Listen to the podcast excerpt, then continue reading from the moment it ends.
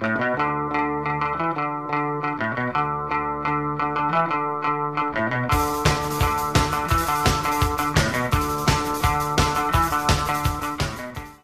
gente, tudo bom? Tá começando o o nosso penúltimo episódio da temporada, que é a segunda parte do episódio anterior, que é Educação na Nova Era. E a gente vai falar hoje sobre as diferenças do ensino presencial e o ensino EAD, da nossa perspectiva como estudantes da Universidade Estadual do Ceará. Só que eu, Babi, faço na modalidade à distância e o Clay e a Bia fazem na, na modalidade presencial. Então, já me apresentei, né? Babi, euzinha. Oi, amores. Sou eu, Clay. Clay, a gente vai falar sobre isso aí mesmo, que ela já falou tudo. eu só tenho a dizer que eu sou a Bia. Oi. Tudo. Agora a gente vai falar sobre um breve histórico do nosso curso e outra coisa que eu me esqueci. Mas a Bia sabe o que é. É só o breve histórico mesmo, né? ah, tá. Então segue. Vai, pode começar, Bia. Então, eu faço História na, na UES de Quixadá, também conhecida como FECLESC. É, eu entrei lá em 2015, 2016, por aí. História era uma das minhas opções, né, de curso. Eu tinha três opções. É, psicologia, jornalismo e história. Só que eu não consegui passar para as outras opções. Aí eu fiz vestibular para história na UES e consegui passar. História não era o, o, o que eu queria assim para começo, né? Porém, depois que eu entrei no curso, eu acabei gostando bastante. Eu percebi que era muito mais abrangente o que a gente estudava lá na, na universidade.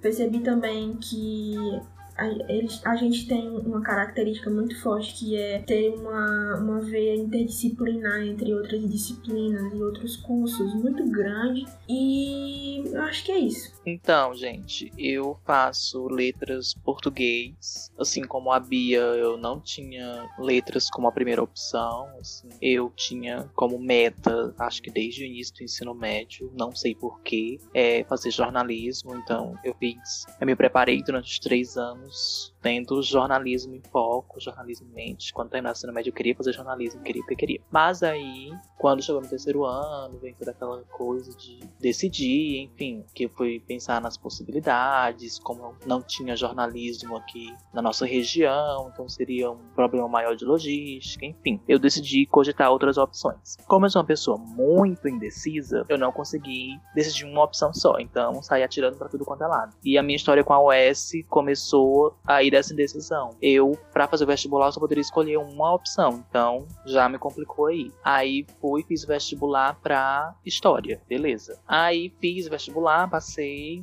e no mesmo período abriu a seleção do SISU, já no começo do outro ano, ano 2016 se não me engano. Foi ali, 2015, 2016 mesmo. Aí abriu a seleção do SISU, eu fui, ah, beleza, vou pra letras. Fiz e também passei. E o período de matrículas era no mesmo período, para as duas modalidades, tanto vestibular quanto para o Enem. E aí lá fui eu praticamente até o último dia, sem decidir se queria fazer história ou queria fazer letras, porque as duas áreas me interessavam quando eu falei, parei para olhar grade curricular, olhar questão de mercado, enfim, e por interesses pessoais. Aí decidi ir para letras. Não, assim, fui sem ter 100% de certeza, né? Porque indeciso como sou e inseguro como sou. Mas quando eu entrei lá, por mais que tenha tido balde de água fria, né? Que só quem viveu sabe, né, Bia? Que entrou, teve um mês de aula e uma greve de seis meses logo de cara. Aff, nem me lembro.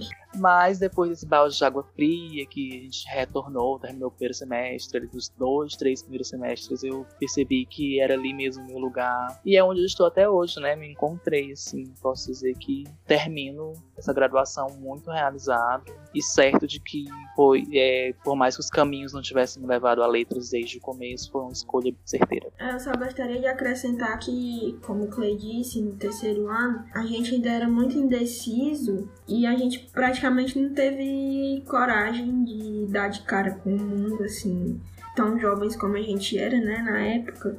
E esse medo que a gente teve, acho que pode ter sido também uma barreira, assim, sabe? Porque Sim. a gente acabou que às, às vezes o medo impediu da gente fazer o curso que a gente queria, entendeu? Não que o curso que a gente tá terminando agora não seja bom, mas o medo de você enfrentar assim um, um, novo espaço, uma nova faculdade, uma nova cidade pode impedir você de alcançar aquilo que você quer. Eu acho que a gente tem um público meio que jovem ainda, né, aqui no podcast. É, então, se vocês estão escutando isso é, mais na frente, não sintam esse medo. Só corram atrás daquilo que vocês querem, tá bom? E eu esqueci de dizer que eu não terminei a graduação ainda, tá, gente? Eu tô nos últimos semestres.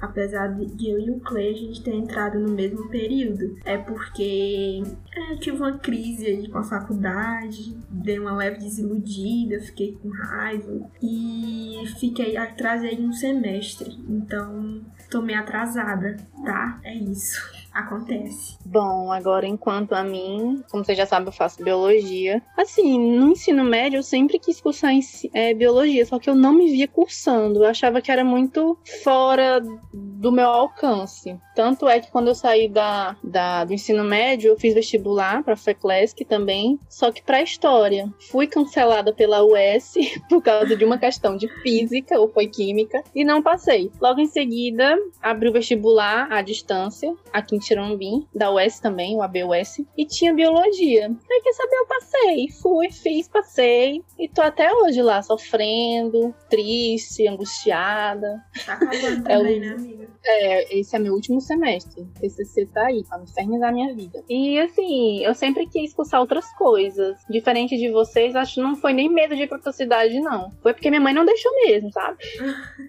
Pois Aí... é, o meu caso também era, é bem parecido. Além do, da questão do medo, da insegurança, uhum. tem a questão de, do financeiro, a questão da logística. De, Sim, pois é. A mãe não queria nem que eu fizesse lá em Xaná, na FECLES. Aí surgiu a biologia aqui, aí ele saber eu fui. Assim, eu queria biologia mais voltada pro bacharelado, né? Que tem mais ação. Infelizmente ou felizmente, eu fiquei no curso de licenciatura, que é para ficar dentro de sala. Mas a UES forma não só professores, como também pesquisadores pesquisadores. E dentro dessa, dentro dessa faculdade de biologia, eu pude conhecer a pesquisa e é onde que eu acho que eu mais me encaixo. E apesar dela ser voltada para biologia, dentro do, dos cursos de licenciatura, a gente faz algumas disciplinas sobre psicologia e tal. E para mim isso foi muito enriquecedor porque eu sempre gostei dessa temática e a gente pode pode ver um pouquinho dela para a gente se interessar mais um pouco e quando terminar o curso, quem sabe buscar mais sobre especificamente essa área. A Bárbara falou que foi barrada pela UES por causa de uma questão de física. Eu só queria deixar claro que quando ela falou isso é porque quando a gente faz o vestibular, não sei se é todas as universidades estaduais, mas quando a gente faz o vestibular, você não pode zerar nenhuma área, né? A gente faz todas as áreas menos sociologia e filosofia. Você não pode zerar nenhuma, você tem que pelo menos acertar uma em cada disciplina, né? Pronto, eu zerei. Ou foi física ou foi química. É. Por incrível ah, que pareça, quando eu fiz o vestibular, claro que eu tirei a nota maior, né? Fiz maiores, maior, maiores pontos em história, mas a minha segunda disciplina foi matemática, que eu detesto. Ô, amiga, você não sabe como os deuses ajudam nessas horas, viu? Que até Sim. hoje eu não sei como foi que eu acertei pelo menos uma de química, física e biologia. Ai, amado. Realmente ah, só sim. deu mesmo pra passagem na faculdade. Deixa eu fazer só um, um acrescentar na informação da Bia que acho que foi por isso agora, depois que a gente já estava na faculdade, acho que 2018, 2019, que o vestibular da UES pelo menos incluiu questões de filosofia e sociologia agora também. Ah, é? Não sabia. Incluiu. Então agora quem for fazer quem tá fazendo, né, os últimos, já tem que estudar filosofia e sociologia também. Agora vamos pro próximo tópico, é, é contigo, né, Bia? Manda bala, amor. A, a gente tá fazendo a parte 2, né, desse tema, e a gente tá vivendo uma época em que o ensino remoto tá muito presente, assim, né, no nosso cotidiano como graduando e coisa e tal. Só que o que eu sinto quando eu faço esses, essas aulas remotas ou faço alguma coisa para a faculdade remotamente, eu sinto que é, as plataformas que a gente usa hoje em dia não suprem as nossas necessidades ainda, entendeu? Principalmente no quesito acessibilidade. É, lá na faculdade a gente tem é, um, um, público que precisa disso. Estou falando tanto no, no quesito mesmo de acesso à internet, é, acesso a um, um ambiente onde você possa estudar, acesso a um computador seu onde você possa fazer seus trabalhos e acessar as aulas online e também no quesito acessibilidade com pessoas com deficiência, entende? É, eu estava testando outro dia a, a, função de acessibilidade do Google Meet e ele, ele faz uma legenda de tudo que a gente fala na live, só que ele traduz para o inglês. Não tem nada a ver, né? Então fica cada vez mais difícil a gente pensar nesse ensino remoto é, com essas plataformas. Até mesmo a plataforma que a faculdade disponibiliza para a gente é difícil de usar. A gente não tem acesso. Não é todo mundo da faculdade que tem acesso à plataforma, entendem? E é isso. E também tem uma outra questão, né, que nesse novo sistema que a gente está, no sistema de ensino, pegou todo mundo de surpresa, que apesar da, de a gente da UES ter uma plataforma específica, né, para que é a plataforma que a Bárbara usa, que é a do EAD, é, as pessoas até sugeriram, né, no, no início, ah, por que o pessoal do presencial não passa a usar essa plataforma, que é o AVA, né, que é o ambiente de, sim, um ambiente virtual de aprendizagem? Por que que os alunos do presencial, os professores do presencial não passam a utilizar essa plataforma é, em detrimento do Meet ou até do próprio Zoom, enfim, dessas outras plataformas que estão sendo mais usadas. A grande questão é porque, assim, eu também não conheço, né, mas fazendo cursos, outros cursos online, a gente vê que essas plataformas, os ambientes virtuais, eles exigem um outro tipo de... A aula tem um outro tipo de configuração, porque, por exemplo, você, você tem que upar um vídeo, enfim, as atividades têm um um outro sistema de você colocar as atividades lá, de avaliar as atividades, enfim, eu acho que a Bárbara pode falar sobre isso com muito mais propriedade do que eu. Bom, é, sobre, sobre o Avon, né? Como eu falei no episódio anterior, a gente está vivendo um momento não usual, né? A gente está vivendo uma pandemia, então as nossas escolas, faculdades foram paralisadas. A gente que faz o EAD, a gente tem esse ambiente virtual de aprendizagem, que é o nosso campus virtual. Lá a gente tem salas de aulas, que são as a gente chama de fóruns. Lá a gente discute toda semana um tema da disciplina. É assim que a gente começa, a gente interage com os nossos colegas e com os nossos professores. É, também temos a biblioteca virtual, temos uma biblioteca para cada disciplina. Lá vai dispor todos os, todos os materiais, slides, apostilas que são próprios da disciplina. E no caso da UES, os cursos à distância, ele, eles possuem de três a quatro módulos, é, dependendo da disciplina, por mês. E às vezes essas disciplinas se encontram. Então, a gente tem sim um suporte. Além de ter todo esse ambiente virtual para a gente, a gente tem também dois tutores, que a gente, do curso à distância da UES, não é totalmente à distância, semipresencial. Então, duas vezes na, na semana, a gente tem encontro com o professor dentro de sala de aula, nos polos é, espalhados por aí, nas cidades. E a gente tem, além do professor da disciplina, a gente vai ter o tutor presencial, que é o tutor que fica aqui com a gente na cidade, ele que dá o suporte pra gente. Também temos o tutor à distância, o tutor à distância ele fica lá na sede da UES, acho que, se não me engano, no campus do Itaperi, pelo menos no nosso caso. Aí a gente tem esse contato com o professor à distância, que é o nosso tutor, nosso tutor à distância, e o nosso professor de disciplina e o nosso professor que a gente chama de tutor presencial. Aí a gente tem todo esse suporte, a gente nunca fica desamparado. Sempre a gente fica entrando em contato com o tutor à distância, tanto quanto o presencial. Os professores, no entanto, os da disciplina, alguns a gente não tem muito contato e outros eles se engajam mais com a gente. E acho que acho, acredito eu que isso seja mais do professor mesmo, que do curso em si. E o que mais que eu posso falar para vocês? Na, no quesito provas. A gente, o nosso curso de biologia é o único da UES que consiste em provas online, na presença do tutor à distância, ou na presença do tutor presencial. Ele é o único curso que tem essa modalidade de prova online. Os outros cursos são totalmente provas físicas, é, disponíveis no próprio polo. Acho que seria só isso mesmo. Eu tenho essa diferença. algo a acrescentar. Hum. Só queria dizer que, como vocês puderam perceber, é, o sistema presencial da nossa faculdade ele é bem completo. Tem vários tutores, tem vários professores que estão ali para o aluno toda hora. Só que quando você pega o ensino presencial e tenta passar isso para o ensino à, à, distância, o ensino remoto no caso, né? É, é só um professor para 20 alunos e ele não tá lá toda a vida. Ele só posta o, o conteúdo que você tem que ler, tem que fazer uma dissertação e enviar para ele. Depois disso, é você com você e nada mais. Aí a dificuldade ainda é tão grande com essas plataformas da nossa faculdade que eu sou monitora de disciplina e ainda e, e semestre passado teve aluno que eu descobri que nunca tinha feito nenhum e-mail institucional. Imagine aí ele fazer uma, uma aula pelo o sistema AVA da faculdade.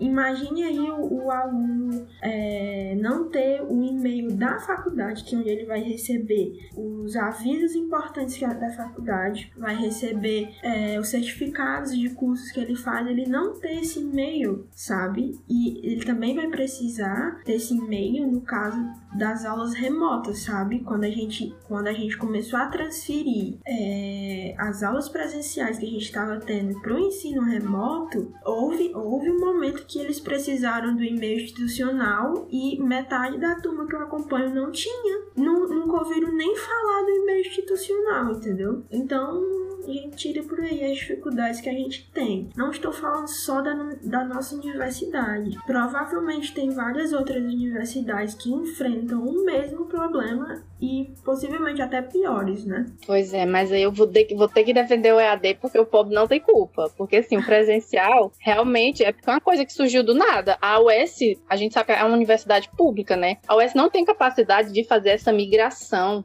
de alunos presenciais para o EAD para uma plataforma só. Se a nossa plataforma tá de quase todo mês em manutenção para melhorar para a gente, que já tá lá, imagine se viesse todo mundo do presencial para o EAD. E esse lance da que tu falou de ter só um professor, isso aí é realmente muito chato, porque certamente você, vocês tinham, né, todo um esquema planejado para o semestre inteiro, veio a quarentena e atrapalhou. A gente também tá sofrendo com isso, porque os nossos tutores, eles não são só nossos tutores, eles também têm uma vida, eles também trabalham fora com outras coisas. E a gente também está sofrendo com isso, porque agora que a gente não tem mais as aulas presenciais, mesmo que for que eram poucas, a gente está tendo essa dificuldade, porque agora a gente está querendo mais ajuda dele. Então a gente tem que também entender que são poucos para muita gente. E nesse caso aí dos alunos que não tem nenhum e-mail institucional, acho que deviam ficar mais prestando mais atenção, né? Não todos, claro, né? Mas às vezes é uma falta de atenção, de procurar saber do próprio curso, o que que tá acontecendo. Ah, detalhe, amiga. É, do jeito que eu falei, pareciam ser alunos de primeiro semestre, né? Eles estavam no terceiro semestre. Ó, oh, isso aí é falta de atenção, totalmente. Sabe, você tá numa universidade, você tem que ir atrás das coisas. Não vão chegar nas cores de mão, na sua mão de mão beijada, como é no ensino médio, olhe lá. É, fiquem atentos aí, jovens que escutam o Eu Não Falo Assim. Fica aí a dica. No, no ensino médio, vocês têm tudo na mão. Na faculdade, é cada um por si. É, agora, falando um pouco sobre como é as atividades presenciais no nosso curso, ou como eram, né, antes da, da pandemia, era basicamente pra gente cumprir nota. Pelo menos no curso de História era isso, entende? Geralmente o professor passava três ou quatro, quatro trabalhos para dar nota e a gente fazia. Geralmente era uma apresentação de um tema determinado lá na, na, na disciplina ou na aula, é, uma prova escrita e participação também, às vezes. Eu sei que isso é muito coisa de ensino médio, mas contava, porque acredite se quiser, tem realmente muita gente na faculdade que não gosta de, de ler os, os, textos propostos. Em história a gente lê bastante, tá? Tanto texto como capítulo de livro, até mesmo livro, a gente lê bastante. E tinha muita gente que não lia, então o professor mandava essa de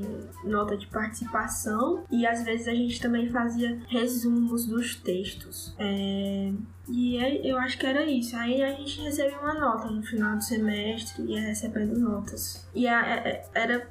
Tem professor que é rígido e tem professor que é mais brando, né? Vai depender como é que tá o humor deles. E as atividades do teu curso, Clay? Em letras, como são? Amiga, não difere muito do da Bia, não. Basicamente, tem disciplina que é basicamente um seminário, uma prova escrita. Quando difere assim é um plano de aula é alguma é pensar uma oficina. Acho que assim a mais a, a mais diferente no caso era pensar uma oficina simulando aulas nas disciplinas que a gente tem disciplinas voltadas de prática não são os estágios são práticas como componente curricular. Aí a gente planejava oficinas e aplicar nas escolas enfim era o mais diferente mas de maneira geral, é pautada em leitura, em prova escrita e em seminário. É. Nada assim, muito uau, muito inovador.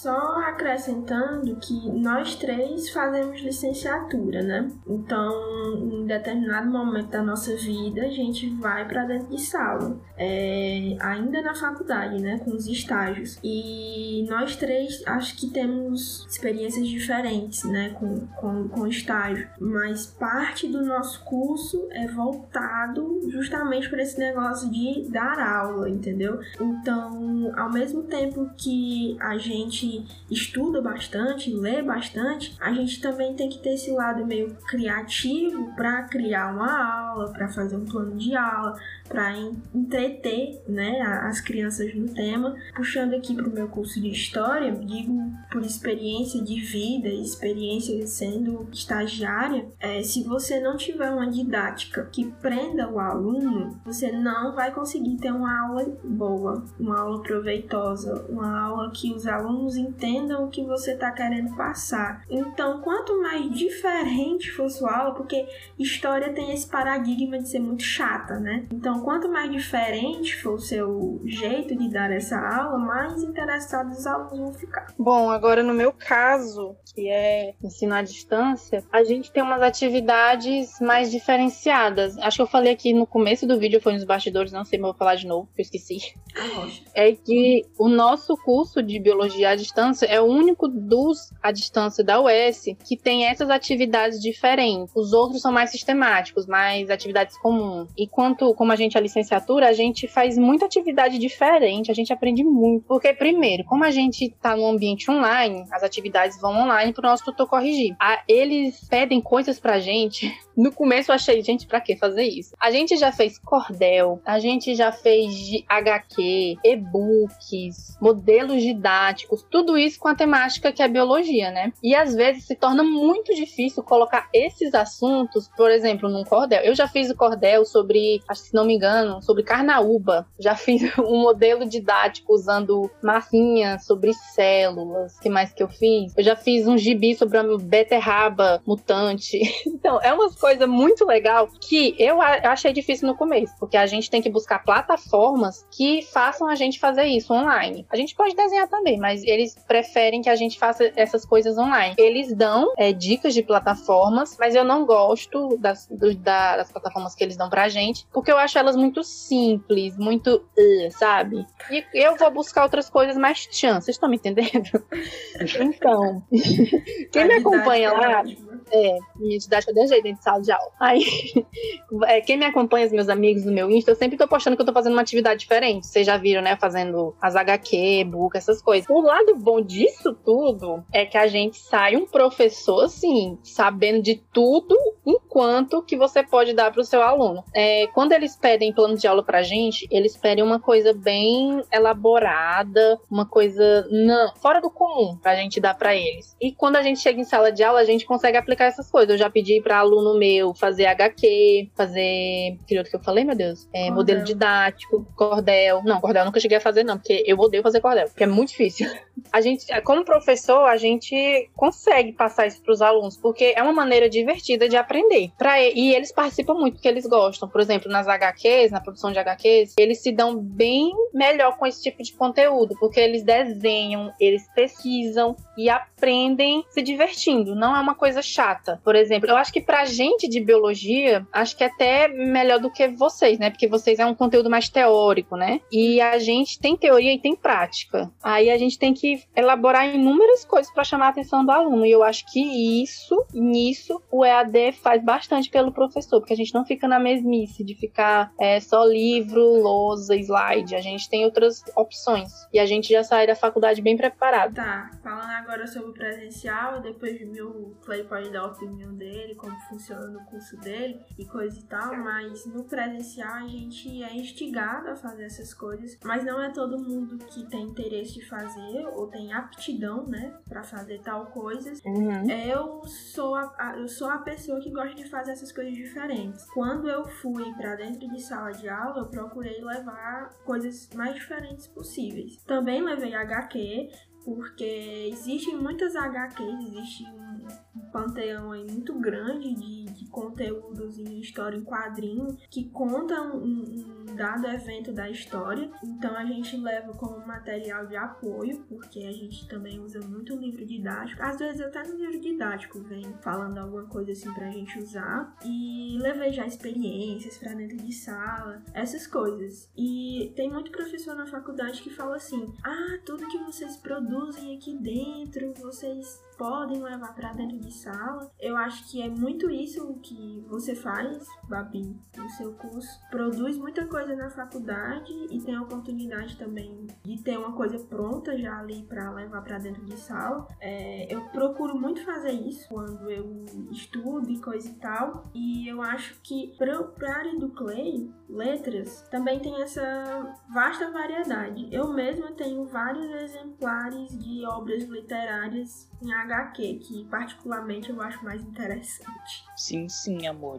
Como você bem colocou, no presencial é muito mais da, da iniciativa do aluno do que, da, no caso do EAD da Babi, que os professores, os tutores estão ali incentivando, dando dicas de plataforma. Eu acho que também é muito do, do próprio professor, né? Porque no EAD, como já é uma coisa necessária, é, usar essas plataformas como uma forma de avaliação, então os próprios professores buscam conhecer mais as plataformas, as inovações, coisa que no presencial eu acho que não é tanto quanto, entende? Uhum, e, e, é aí por isso que eu coloco, é muito da do aluno, assim, da gente como aluno, da gente como futuro professor, buscar conhecer novas plataformas, buscar inovações. No meu caso, eu também tenho uma experiência com HQ, mas partiu muito de, de pesquisa mesmo, minha, de, de, colegas, que aí no caso foi também com HQ de levar um software no, no notebook para produzir HQ. Um software que tem um banco de imagens, um banco de dados com personagens, com cenários, figurinhas interativas com som, enfim, que é, permitiam uma aula diferente de criação de texto, por exemplo. Só que aí esbarra no outro problema que é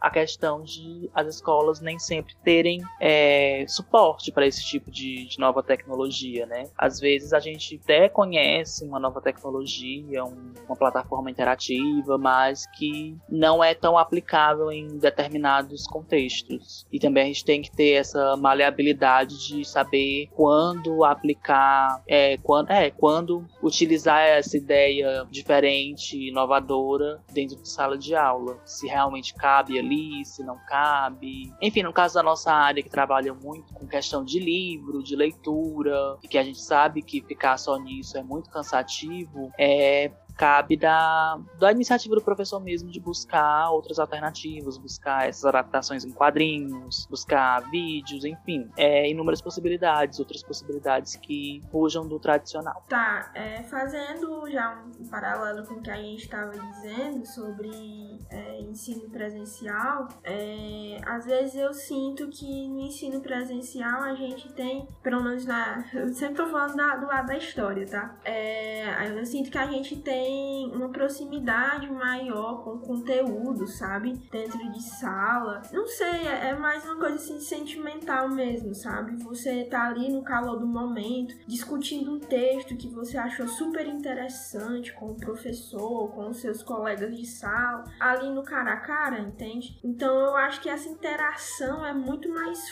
forte, assim, com o conteúdo. A gente consegue absorver melhor e, e tal. Eu tenho muitos professores que gostam gostam muito de, de dar, assim, indicações de livros, fora o, o que a gente já tá trabalhando, sabe? E a gente vai lá, anota tudo e às vezes já tem um, uma, umas referências aí a mais para pesquisar o tema que você achou interessante. Então, eu acho que essa, essa ligação com o conteúdo no ensino presencial é mais forte. Aí vocês podem falar a opinião de vocês sobre o assunto. Assim, amiga, eu acho que a única diferença que eu percebi, assim, porque pelo que a Babi falou, no EAD também tem essa troca entre os professores e os alunos, só que é por meio do fórum, né? Como é uma plataforma online pelo fórum. Pelo que eu entendi, é por texto. Você comenta o texto, faz um comentário, faz uma pergunta, e os outros colegas vão respondendo e comentando. Ela pode falar melhor do que eu, mas pelo que eu entendi, a principal diferença tá né, é nessa questão do sentimentalismo mesmo, como a Bia colocou, de que há uma no, no presencial, pelo na fala da Bia, a gente sente que tem essa questão da troca, do,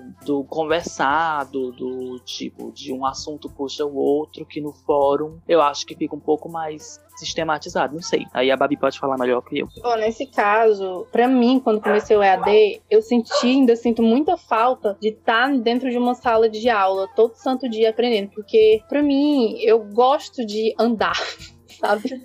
E eu gosto de ir pro campus. Tanto é que eu adorava ir pra FECLES fazer meu curso de inglês. Já não é AD, não. A gente senta na cadeira e estuda pelo computador. É, nesse caso aí que tu falou do, do fórum, é assim: o fórum são três fóruns por disciplina, dependendo se tiver mais, tem mais. Cada fórum vai de acordo com a atividade proposta. Aí no fórum tem, eles dão um texto, aí tem uma pergunta-problema. Aí cada um vai comentando, respondendo comentários tanto do fórum quanto dos colegas. Assim gera uma discussão. Aí a gente consegue conversar com os nossos colegas. Essa é a nossa, essa é a nossa sala de aula online. Também temos os nossos grupos de WhatsApp, que a gente sempre conversa normalmente. Mas o, do mais é isso. A gente tem. A gente tem uma sala de aula, né? Só que não é essa coisa de você estar tá lá presente com as pessoas, olhando cara a cara pro professor. Essas coisas que eu realmente sinto falta. Mas mas o EAD supre tudo que uma universidade presencial tem. Eu acho que o EAD ele proporciona a gente a ter mais uma desenvoltura, porque a gente tem um conteúdo certo lá, disponível no AVA, mas a gente também tem que procurar fora, porque eles pedem outras coisas pra gente que a gente que lute para achar. Eu acho que a gente aprende muito mais, porque a gente vai pesquisando, vai aprendendo, aí tem que, você tem que ler para aprender, fazer um resumo e postar. Eu acho que a gente aprende muito mais assim. É, e não vão achando que só porque é é, é ensino EAD, que você vai estar tá estudando em casa, que é fácil não, hein? É não, meu querido, você tem que ter muita resiliência para você sentar todo dia e preparar um horário de estudo para você ir estudar. Às vezes de demanda muito, porque o EAD ele é feito praticamente e especialmente para pessoas que trabalham, têm uma vida corrida, mas ainda assim tem a chance de estudar, né? Porque você faz seus horários no EAD. Claro que você tem prazos a cumprir. Se você passou o prazo e você não fez, infelizmente, né, você vai ser cancelado. Mas sendo assim assim a gente tem mais uma. Como é que eu posso dizer? Não sei, gente. A gente se torna mais responsável. Sim. Uma autonomia. É, a gente fica muito autônomo. Sim. É, vamos passar agora para é a Bárbara, né, pra estar tá fazendo essa apresentação, mas tudo bem. Ai, aí eu desculpa, gente. A gente vai passar para as características do nosso curso, algumas curiosidades que a gente sabe e tal. Isso. Coisas assim mais de boinha, assim. Mas Sim. caso vocês tenham mais alguma dúvida, manda pra gente aí nos comentários ou por e-mail. Uma característica do curso de história é que, como eu já falo, não, não falei isso, mas vou falar agora. É, o curso de história é conhecido por ser muito conteudista, ou seja, a gente lê bastante, a gente tem muita coisa para passar para os alunos e blá blá blá blá. É, a gente também somos conhecidos por não serem muito criativos, apesar dos professores na faculdade exigirem isso da gente. Felizmente, o que eu venho percebendo é que essa nova leva de alunos de história, historiadores, professores de história, estão é, vindo já com uma veia assim criativa, sabe? Tem vários amigos que mexem com esse esse negócio de audiovisual e que gostam de levar isso para as escolas, sabe? Tem uma galera que é habilidosa com um sistema de de edição, ou então habilidosos até mesmo para fazer slide, a galera é. Então eles levam isso para dentro de sala, de sala. Porém, para quem é de fora, acha que a gente não é muito criativo, que a gente só é aquelas traças de livro, que passa o dia inteiro com a cara no livro. Até o livro se torna interessante, tá, gente? Tem muito livro interessante por aí. Então, no meu caso, eu queria que ressaltar que pelo amor de Deus, tirem essa ideia da cabeça de que a pessoa que faz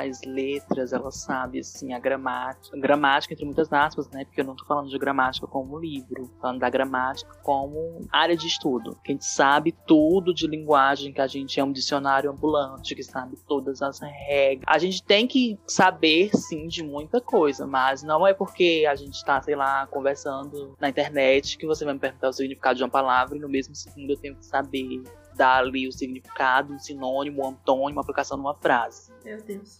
Pois é, porque tem gente que pensa que é assim. E também, o, no curso, a gente não estuda gramática dessa forma. A gente não estuda. Na verdade, o que a gente estuda são formas de ensinar esses conteúdos, exatamente para fugir desse ensino padrão de que você chega na sala ensina a conjugação do verbo, põe aquela tabelinha, ou diz que existem 50 tipos de oração, sei lá, coordenada, subordinada, não sei o que mais, e por aí vai. Enfim, não é essa coisa decorada, sistematizada. A gente tenta ao máximo, dentro das disciplinas, fugir desse tipo de ensino e fugir desse tipo de personalidade, não ser aquele professor de português preso a, ao conteúdo de gramática em si. E quanto à literatura, que muita gente acha também que porque a gente faz letras, a gente tem que conhecer todos os autores da literatura brasileira, exemplo, os grandes autores da literatura brasileira, todas as obras, de ter lido, assim, inúmeros e inúmeros livros. É uma coisa que até eu desconstruí quando entrei dentro do curso, né? Porque, assim, no ensino médio a gente tem acesso principalmente a esses autores canônicos, né? Os mais famosos, os mais antigos, enfim. Mas dentro do curso de letras a gente vai assumindo uma autonomia para conhecer novos autores, conhecer é, autores que estão fora desse cânone, até, auto, até autores antigos de, sei lá, 1800 e, e alguma coisa, 1900 alguma coisa, que não tem grande repercussão até na mídia, né, até hoje, autores mas que são também. grandes autores, autores, autoras principalmente, né, uhum. porque existe um, aquela coisa de silenciar os livros escritos por mulheres no século, no século passado, né. Enfim. Posso dar um adendo? Pode, amor. Eu esqueci de um estereótipo muito forte da história também. Que as pessoas acham que porque a gente é historiador, a gente vai saber todos os fatos que aconteceram em 1575. Gente, eu não sou um robozinho, tá? Que decora todas as datas históricas importantes do mundo, não, tá bom? Tirem isso da cabeça também, seguindo aí pela linha do Cleide tirar esses estereótipos da cabeça. O historiador não vai saber de tudo do mundo sobre história, não, viu? Hum, agora eu? Sim. Bom, no meu caso, no curso de biologia à distância propriamente dito, é aquilo que eu falei. A gente é o único curso à distância da US que tem atividades diferenciadas. É, e também, gente, esqueçam que só porque a gente estuda biologia, a gente sabe o nome de todo animal, toda planta que existe na face da Terra, não, tá bom? Porque, Ave Maria, eu comento um post, nossa, eu faço biologia, isso é tão legal. A pessoa, nossa, qual é o nome desse tal bicho e tal? Amor, eu não sei. Não é porque eu faço que eu sou obrigada a saber de tudo, não. A gente tá na primeira graduação. A gente ainda tem um longo caminho para percorrer. Daqui pro doutorado, ainda tem chão. Sim, amor. A gente nem sabe se vai seguir nessa carreira é, na área de bicho ou planta. Você tá me perguntando isso por quê? Ah, mais um adendo sobre o curso de biologia à distância. A gente tem aulas práticas, sim, querida, que a melhor parte da biologia é pôr em prática, entrar em laboratório ou em campo. A gente, o nosso curso ele tem parceria com os laboratórios de escolas, outros tipos de laboratório, e são neles que a gente faz aulas práticas. A gente, assim, é muito legal. Curso em biologia. Curso em história. Ai, amores, façam letras, por favor. É Dá o F, viu, amores? Ou é... outra, né? Se você não tiver o S por aí. Então, gente, foi esse o nosso assunto de hoje. Espero que vocês tenham gostado, espero que tenham aprendido um pouco mais sobre a nossa vivência, tanto no EAD quanto no presencial, dos nossos cursos na US. Espero que vocês tenham gostado mesmo. E a gente vai dar um spoiler agora sobre o próximo episódio. A gente, esses quatro, cinco primeiros episódios, né? Foi um, um assuntos mais sérios, mais coisados, né? Agora a gente, vai pra bagaceira. Bastante. É, a gente estudou pra fazer. E agora a gente, no próximo episódio, que vai ser sobre o quê, hein? Grupo, é, bandas musicais, grupos musicais. Um episódio bem pop, bem bagaceira, que a gente vai, a gente vai fazer sem roteiro, só da nossa mente. Sim. Então a gente esperem que não- Aqui. Sim, não vai ser erro de gravação, tá, gente? Vai ser o do próprio episódio, viu? Pelo amor de Deus. É. É, Como o Clay disse, a gente vai tricotar no próximo episódio. Uhum. Três Amo. mocinhas tricotando. Só vai faltar a gente na bancada da Bia fazendo pastel, né? Arrasou. Ai, A gente vai fazer uma live disso. só quem Ai, viveu tudo. sabe. Só que viveu sabe. Agora a gente vai o quê? Pro coxinha de um real? Sim, sim. Segue a vinheta! Tô bem, tô zen. Vou comer uma coxinha de um real também. Tô Pronto, bem, vinheta. tô zen. Entrei na faculdade com o Enem. Bota isso! Ô, amiga. Nenhuma de nós entrou na faculdade com o Enem, viu, gente? Eu entrei, amor. Ai, foi? Eu entrei. Entrou eu tô em pelo letras pelo. Sisu. Ai, foi mesmo. Aí depois eu entrei prestando nem atenção no que eu falei. Aí eu prestei, só que, sabe, sabe como eu sou? Eu esqueci de pagar o dentista, imagine isso. Às vezes eu acho O que a. Bárbara tem Alzheimer precoce. Não duvido nada, amada. Não sei nem como é que eu tô na faculdade. Tá, eu posso falar Sim. primeiro? Vai. Vai, amor. Gente, o meu momento coxinha de um real dessa semana vai ser. Vou indicar um perfil no Instagram, tá? Um user no Instagram. O nome é Crazy Photograph. É, vou soletrar e vocês pesquisam depois. É C-R-A-Y-Z-Y ponto. P-H-O-T-O-G-R-A-P-H-Y. Vocês pesquisam lá depois. É fotos assim de lugares abandonados. Aí o cara faz uma fotografia bem legal, coloca um filtro, meio aquele filtro envelhecido, sabe? Nossa, a foto é linda, linda, linda. Pesquisem lá depois no Instagram. Então, no meu momento coxinha de um real, eu vou indicar, claro, Black King da Beyoncé, porque não tem como superar, não superei ainda. Arrasou. É, infelizmente não tem nos meios legais, amores. Então, se vocês quiserem assistir, Mas a gente procurem não no tá bom e velho incitando. Torrent. A gente não tá incitando a pirataria, tá, gente? É cada um. Pois eu tô, amor. E pesquisa lá no Google. A gente pode ser presa. Pois me prenda, Polícia Federal. Ai, amor. Eu não vi Enfim, vou indicar porque é perfeito tudo para a minha carreira. Pronto, agora eu vou indicar um livro, Call Me By Your Name, ou Me Chame Pelo Seu Nome. Tem um livro e um filme, mas eu recomendo que vocês leiam o livro que dá um tchan, minha filha, que você não está entendendo. É do André Askman, tem em todas as lojas aí online. Leiam, é ótimo. E só mesmo. Cadelinha do Calm By Your Name. Sou cadelinha, quem me acompanha sabe. amiga. Você lê fanfic, amiga, desse livro? Não, porque eu não consigo, porque esse livro é tão bom que eu não aceito pessoas destruindo ele em uma fanfic. Meu Deus. O livro já é a própria fanfic. Mas É eu tô fanfiqueira, gente. Próximo episódio eu vou indicar minhas fanfic pra vocês. É tudo de homossexuais. Meu Deus! Bi- auge. Gente, pra vocês que estão escutando, a Babi nunca passou o link das fanfic que ela escreve pra gente. É uma lenda, assim, entre a- aqui o nosso, o nosso trio. A Babi Amor, o Cleilton já, o Cleilton já leu, acho que foi um poema, alguma bosta que eu fiz no dia do meu aniversário, que eu tava triste, escrevi. E ele lá tem meu, lá tem meu perfil com as minhas, com as minhas fanfic. Ele não leu porque não quis. Ai, amor, e eu, eu acessei, assim, só não li tudo, porque, né? Naquele tempo ninguém dava pau pra minhas fanfic, né? Mas eu tenho mais de 5k de, de, de leitora implorando de pés, nos meus pés pra eu voltar a escrever. Mas eu não volto. Ah, Só pra eu você ter noção como ela é icônica, ela tem uma fanfic da Turma da Amor.